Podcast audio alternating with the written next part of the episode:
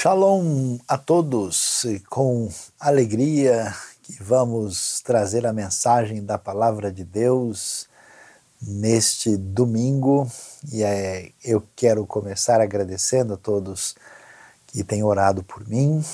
Esta é a primeira mensagem é, que está sendo aí gravada para uh, ser apresentada depois do período aí mais é, grave, mais agudo da Covid. E pela graça de Deus eu tenho me recuperado, ainda tem um longo caminho pela frente, tudo que eu faço hoje é com muito esforço, mas pela graça de Deus é possível aqui é, trazer a mensagem que temos da palavra para nós. E hoje, pensando nesse nosso mês voltado para a missão, missão que a IBNU uh, ah, tem tido como sua referência de ação, eh, tanto na realidade do nosso contexto, da nossa comunidade, da cidade de São Paulo, do Brasil, de vários lugares do mundo, nós vamos pensar sobre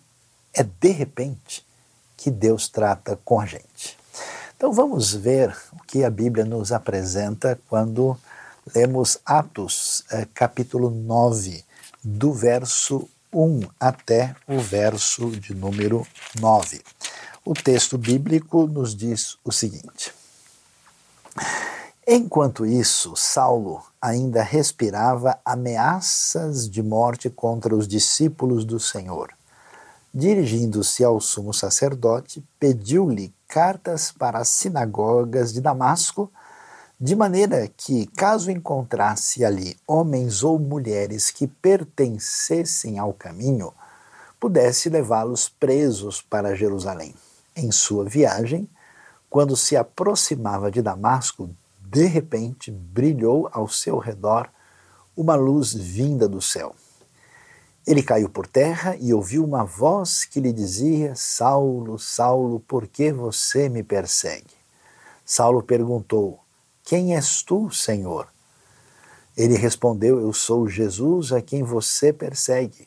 Levante-se, entre na cidade, alguém lhe dirá o que você deve fazer. Os homens que viajavam com Saulo pararam emudecidos. Ouviam a voz, mas não viam ninguém. Saulo levantou-se do chão e, abrindo os olhos, não conseguia ver nada. E os homens o levaram pela mão até Damasco. Por três dias ele esteve cego, não comeu nem bebeu. Quando nós lemos eh, o livro de Atos, e particularmente aqui o capítulo 9, nós vamos ver eh, com clareza a, a proposta da missão que é dada aos primeiros discípulos de Jesus, à igreja primitiva, que a gente sempre deve reforçar o que temos lá em Mateus 28, 19 e 20, Marcos 16, 15 em diante, quando é, esses discípulos são é, claramente orientados de que eles devem sair pelo mundo para anunciar que o reino de Deus chegou, que a salvação chegou, que o perdão dos pecados, a vida eterna, agora estão disponibilizados plenamente por meio da vinda de Cristo Jesus, Senhor, Salvador, Emanuel, Divino, Messias, e eles então devem sair proclamando. Quando nós vemos esse cenário de como essas coisas vão acontecer, na verdade, na verdade, a, a expectativa de sucesso e, e, de uma caminhada promissora, ela não aparece se nós formos ver as coisas do jeito que elas são. Na verdade, como nós bem sabemos, eh, a igreja primitiva nem entrou na sua caminhada de obediência à orientação de Jesus. Demorou muito para que aquilo que tinha sido apresentado na grande comissão se tornasse uma realidade. os apóstolos e os primeiros discípulos não saíram de Jerusalém.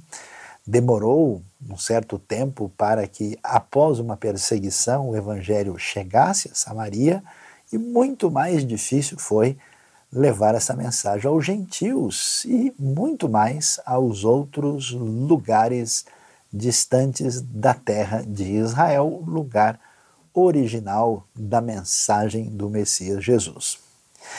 E quando a gente olha para esse cenário, eh, a gente sabe muito bem que uma das coisas fundamentais para a vida é o que a gente pode chamar de previsibilidade. E veja só que esse é o grande drama que a gente enfrenta hoje. Né? Eu tenho visto muitas pessoas com muita ansiedade, uh, muito estresse, muita preocupação e um dos principais fatores é que quando nós temos elementos que não estão na nossa programa, na nossa previsão, a gente entra em pânico. Não é essa a razão porque a gente fica frustrado, a gente fica irado, a gente fica revoltado porque alguma coisa interfere naquilo que parecia estar no nosso controle. Essa pandemia né, que atingiu todo o planeta, e veio interferir na, na, na, no planeta todo, em todos os países, na economia, na saúde, numa série de elementos, então trouxe todo esse cenário complicado que a gente tem hoje. Quando a gente olha para o panorama do cenário da missão, a gente vê algo semelhante a isso, porque o que Jesus diz para esses discípulos parece uma coisa muito fora da realidade. E a gente pergunta como é que eu e você, como é que igreja, com a sua limitação, de fato tem condições de se envolver com a missão. O que a gente percebe, olhando aqui, é que existe, vamos dizer, um cenário geral dentro daquilo que a gente poderia esperar, que é o menos favorável possível. Então, observe só, né? como é que a gente observa a, a, realidade da pessoa de Jesus. Jesus, na verdade, ele é preso e executado pelo Império Romano. Essa é a razão porque a sua pena é de crucificação, porque na, no pensamento de Roma, eh, de certa forma, Jesus ele é um agitador, né, alguém que está interferindo no ambiente socio-religioso do contexto judaico, que os romanos já consideram muito complicado. E por isso Jesus está trazendo ah, uma agitação religiosa, especialmente incomodando os líderes da religião, né, principalmente aí os intérpretes da lei, que são mais ligados ao grupo dos fariseus, e também os guardiães aí do, do templo, né, dos sacrifícios, que tem a ver mais com os saduceus. Então, nesse sentido, o cenário do mundo é o menos uh, propício para a gente ter qualquer expectativa e qualquer esperança. Porque você tem um domínio mundial de um império pagão, um império que divinizou o imperador, um império que domina tudo com força bruta, e ai daquele que ousa levantar a cabeça contra Roma, por isso é que você tem uma pena tão cruel e apavorante como a crucificação, que era feita inclusive de uma maneira muito pública para que ninguém tivesse coragem de levantar a cabeça contra Roma. Ah, e nesse sentido, a gente vai ver os escritos do Novo Testamento. Lembre-se de que Atos é escrito por Lucas e Lucas vai eh, deixar claro né, que é, quando Jesus vai nascer, é, é, é, nos tempos de César Augusto, vai dar detalhes dessa situação em que a realidade do domínio romano é uma realidade que leva a gente a pensar: olha, é impossível que essa mensagem, que essa palavra do Rabino Galileu, do Messias prometido, do grande mestre ali, da região de Cafarnaum, que isso venha a ter qualquer destaque, tenha qualquer expansão. Num certo sentido, a missão da igreja, por definição, é uma loucura. Por isso é interessante que muitas pessoas no ambiente da igreja, com o tempo, eles passam a esquecer a missão e passam mais a viver dentro da comunidade, favorecendo o seu ambiente mais interno, né, mais uma cultura de manutenção, do que de fato focalizar naquilo que aparece na proposta original de Jesus. Olhando para isso, a gente vai ver então que esse cenário do mundo é complicado. No ambiente religioso, parece ainda ser mais difícil. Por quê? Porque a gente poderia imaginar que as pessoas que estudavam muito a Bíblia, e aqui no caso a Bíblia hebraica, o Antigo Testamento, que eram, digamos, os professores de religião, as pessoas devidamente ordenadas e reconhecidas, essas pessoas, na sua maioria, se tornam ah, bastante resistentes ao Evangelho de Jesus. Essas pessoas não abrem nenhum espaço, eles são os principais é, opositores não só de Jesus, da sua mensagem e da primeira comunidade da fé. A gente vai ver, por exemplo, que Jesus quase sempre tem palavras duras de condenação, quase sempre voltada para os religiosos. E é interessante ver que a igreja primitiva, quando você começa a estudar o livro de Atos, né, você vai ver que a oposição vem exatamente dessa classe é, de liderança religiosa que cria toda uma situação tão difícil para a proclamação do Evangelho. E então, olhando para isso, o cenário mundial absolutamente problemático. Vamos trabalhar a previsibilidade das coisas. O ambiente religioso, porque vamos pensar bem, né? se eu tiver que levar essa mensagem para um pagão, para um grego, para um romano, para um, um, povo da Ásia Menor, uma minoria lá, o pessoal da Frígia, da Galácia, uh, a gente vai ter que explicar um monte de coisas para essas pessoas até que eles possam entender que eles estão longe demais dessa mensagem que surge a partir das profecias do Antigo Testamento. Mas a gente poderia imaginar que aqueles que são do povo judeu que conhece as Escrituras, que estão esperando o Messias, que estão aguardando salvação e libertação, que isso seja mais fácil. E de fato, todo o começo do Evangelho prospera nesse ambiente judaico, mas aqueles de quem a gente esperava mais, eles são os mais resistentes e não querem ouvir nada. E quando a gente vê essa situação problemática, a coisa ainda se torna pior. Por essa razão, em Atos 9, se a gente vê o cenário geral problematizador, o cenário específico problematizador, o que, que acontece agora? Você tem uma problematização a mais. E qual é essa problematização? É aquilo, vamos dizer, que é, é, é a, é a cereja do bolo horrível que surge aqui, que é a ação específica, intensa, eh, negativa, que surge de certos indivíduos decididamente mobilizados contra o Evangelho, a mensagem de Jesus e aquilo que ele uh, nos apresenta no seu caminho de salvação. E aí você vê, de repente surge um homem que é chamado de Saulo, aqui em Atos capítulo 9. A sua história depois vai ser retomada lá, quando ele dá o seu testemunho em Atos capítulo 22. E esse Saulo é um fariseu de fariseus, é um indivíduo de muita cultura, de posição social invejável, ele é cidadão romano, e ele toma a iniciativa entendendo que é um serviço a Deus confrontar essa comunidade religiosa diferente de judeus que são seguidores do que é chamado de o caminho.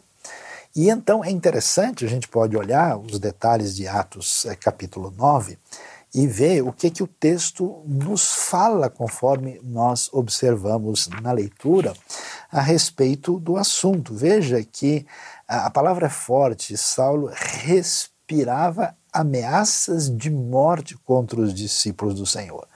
Quer dizer, se o cenário geral do Império Romano e o cenário geral sócio-religioso de Israel são difíceis, muito mais complicado se tornará quando indivíduos específicos, dirigidos por uma vontade inabalável, com condições e com capacidade, se voltam para um conflito aberto contra o Evangelho e a sua mensagem, contra a primeira igreja dos seguidores de Jesus. E ele então vai atrás, vai falar com o sumo sacerdote, pessoa religiosa mais importante, pede cartas para as sinagogas de Damasco. Então ele quer sair de Jerusalém e viajar na direção nordeste até chegar em Damasco, famosa cidade na Síria, para que, encontrando homens ou mulheres que pertencessem ao caminho, nome dado ao grupo dos seguidores de Jesus, ele pudesse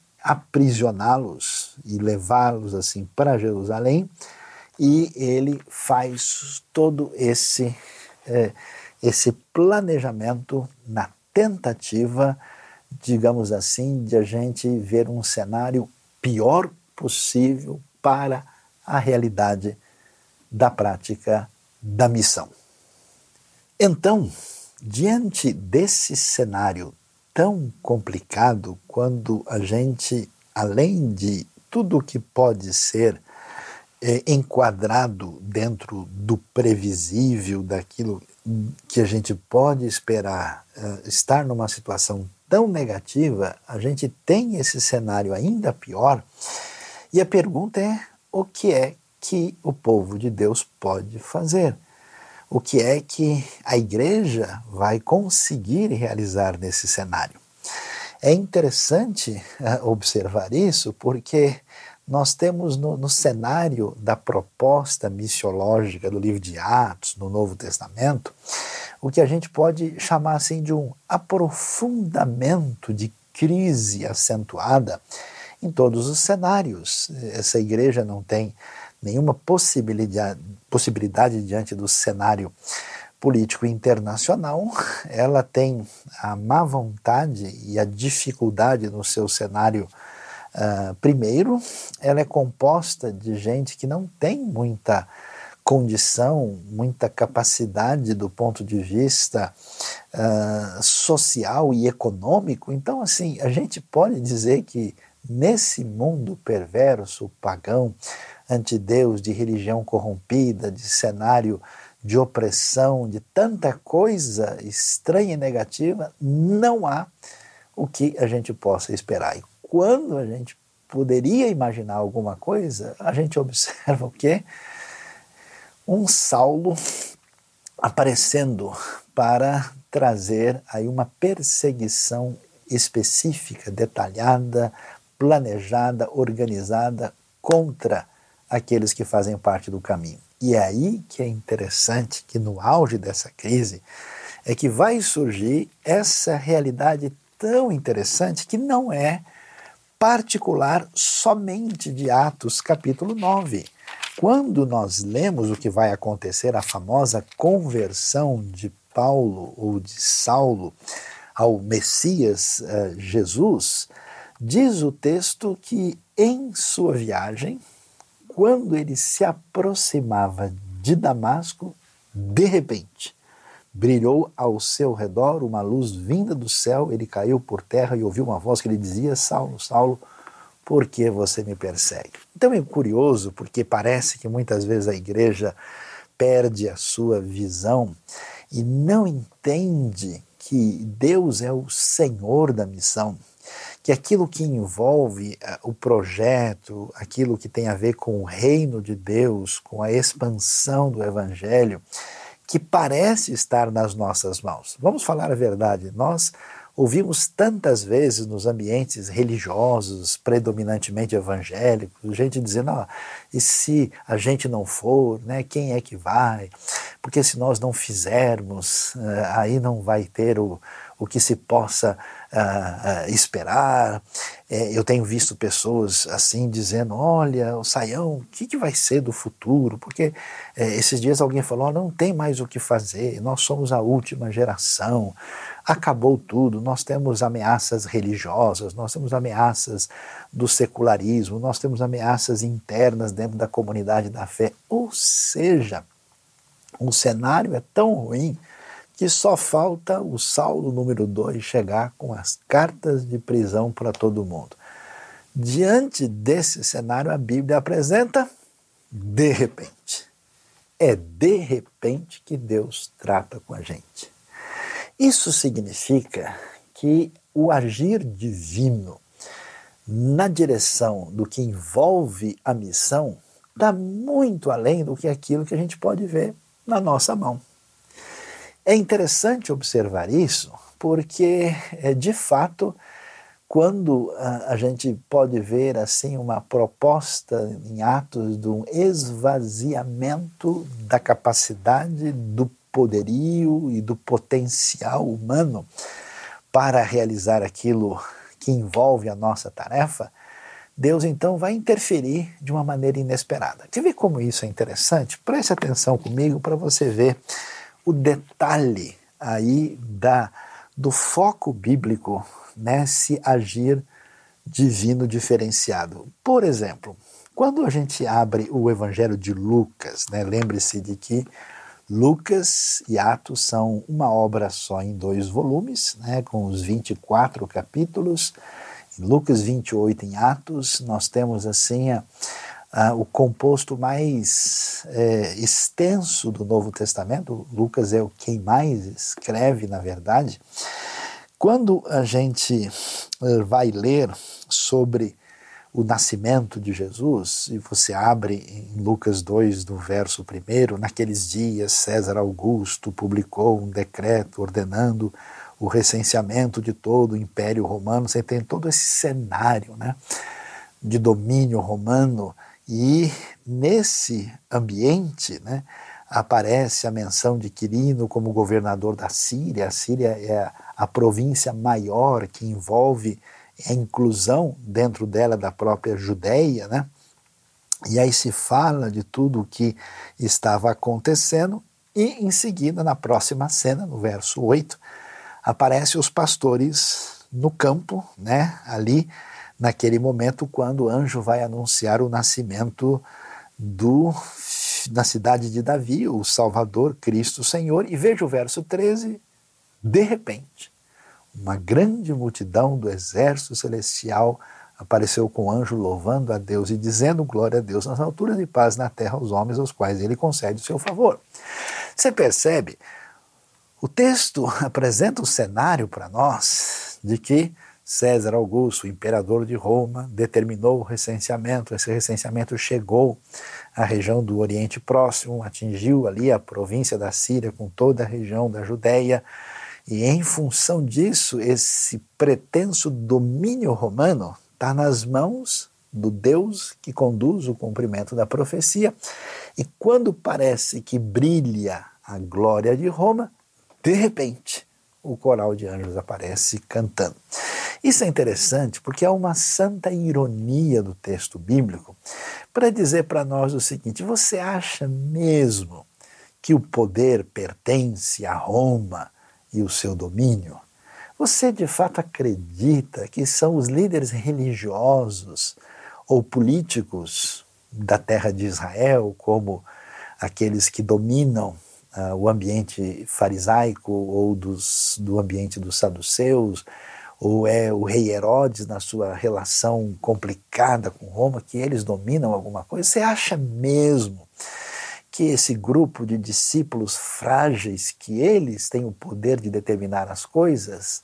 A Bíblia responde de uma maneira curiosa, que é, de repente, que Deus trata com a gente.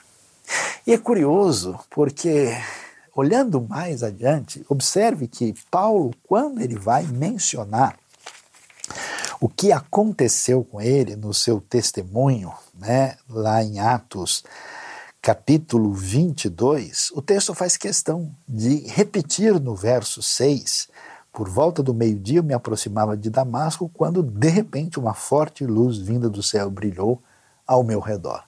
É, é, faz questão de repetir essa palavra que tem um significado peculiar desse irromper inesperado de Deus com seu poder e com sua graça para fazer com que seja operada a missão do seu povo, a missão da igreja.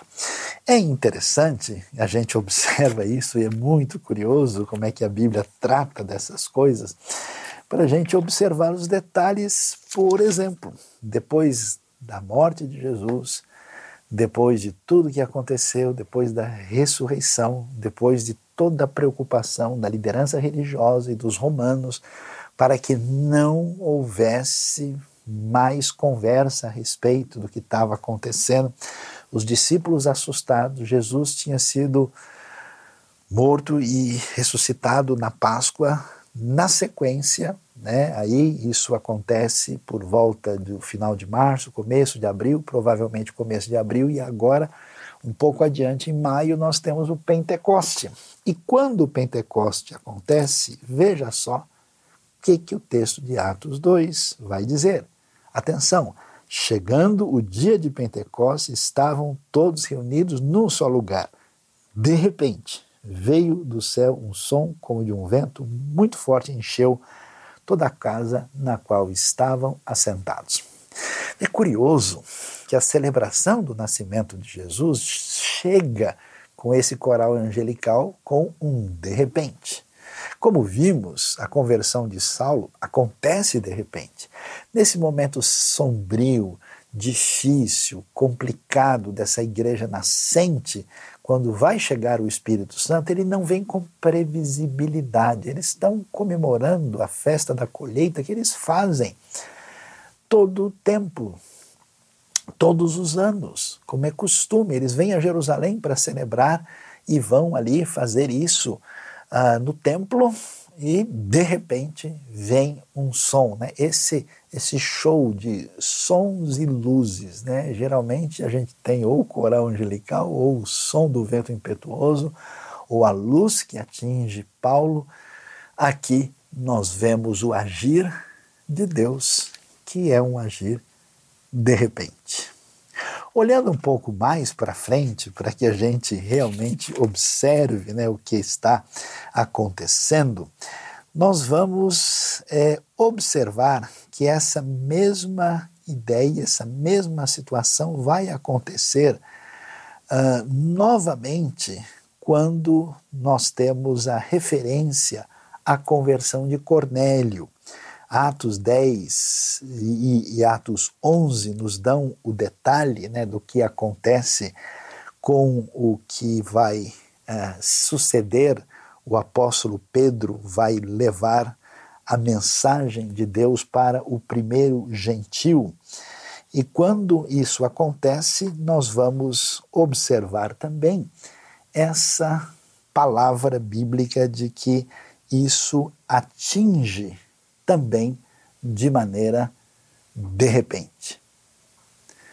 Isso fica claro quando nós vamos uh, observar né, que Cornélio, quando recebe a visita de Pedro, Cornélio está em Cesareia Marítima, ele como centurião romano, Pedro viaja mais ou menos aí uns 30 quilômetros saindo de Jope até chegar lá e quando ele vai anunciar para o primeiro gentil, olha só a expressão que aparece no verso 30. Cornélio respondeu: Há quatro dias eu estava em minha casa orando a esta hora, às três horas da tarde, de repente colocou-se diante de mim um homem com roupas resplandecentes e disse: Cornélio.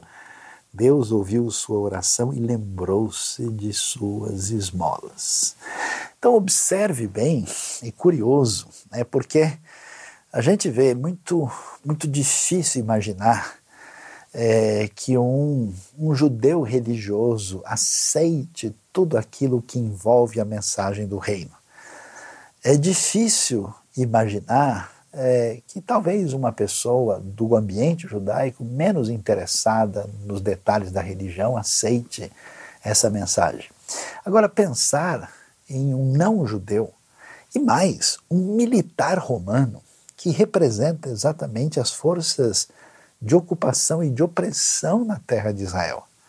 Imaginar que um indivíduo como esse vai estar aberto para a mensagem do Evangelho, não só ele estava interessado no Deus de Israel, ele de alguma maneira foi atingido por o tipo de vida que se desdobrava para quem conhecia essa revelação da parte de Deus que ele via no ambiente do povo judeu, mas ele passou a ser uma espécie de seguidor, ainda que não completamente envolvido, ele é um chamado temente a Deus, mas veja que ele está seguindo assim uma prática judaica do cotidiano, né? Então, olha, eu vou chegou a hora da oração, eu vou fazer a minha oração e de repente, no meio da oração, o imprevisto de Deus aparece. Isso é tão valioso para entendermos bem o que não está tão claro para tanta gente. Porque com o tempo a gente passa a imaginar que o cenário da vida e da vida na realidade espiritual e da vida da igreja, a gente de fato, ah, de uma maneira ingênua, começa a acreditar que o poder está em nossas mãos que nós podemos imaginar que a nossa força, o nosso recurso financeiro, a nossa capacidade, a nossa formação, é que isso vai ser determinante. Olha, eu tenho ficado impressionado na minha vida. Eu tenho visto lugares do mundo quando de repente Deus resolveu agir. É curioso isso. Às vezes isso acontece por meio de um sonho que uma pessoa tem. Às vezes acontece de uma maneira impressionante, numa crise. Aparece uma pessoa naquele cenário que às vezes é dominada por um espírito mau e que fica numa situação de, de autodestruição, de caminho de morte. E aí essas pessoas vão buscar ajuda. Às vezes acontece por um encontro inusitado.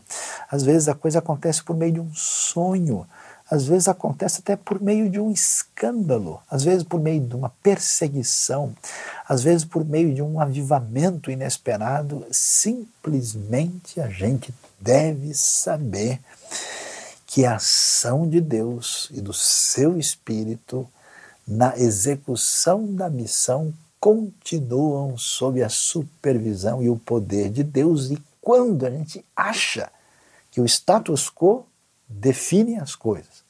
Quando a gente acha que a nossa previsibilidade pode de fato dar o tom da realidade, Deus nos surpreende e tudo muda simplesmente de repente.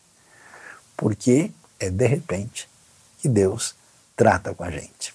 Isso mostra para nós essa eh, realidade soberana de Deus, essa condição absolutamente imprevisível, isso coloca em xeque a nossa autossuficiência, o nosso poder e até mesmo a nossa atitude, muitas vezes negativa. Eu tenho visto pessoas que, diante de cenários, dizem: não, em tal lugar não tem jeito.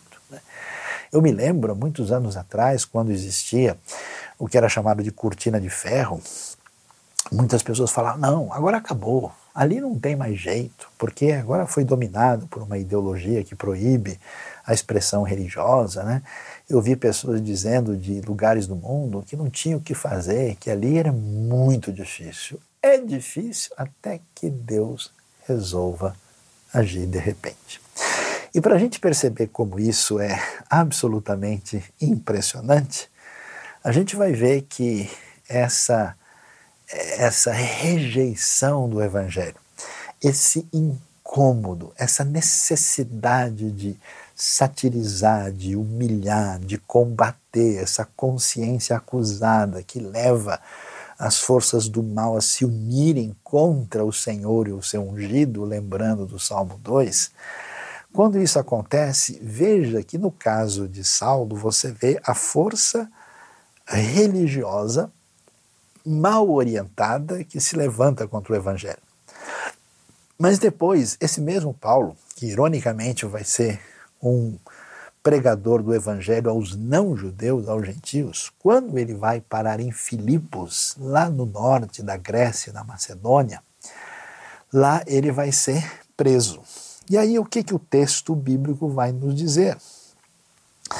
Que eles foram levados né, para uh, a prisão, diz que eles foram açoitados, severamente açoitados, foram lançados na prisão, diz Atos 16, 23.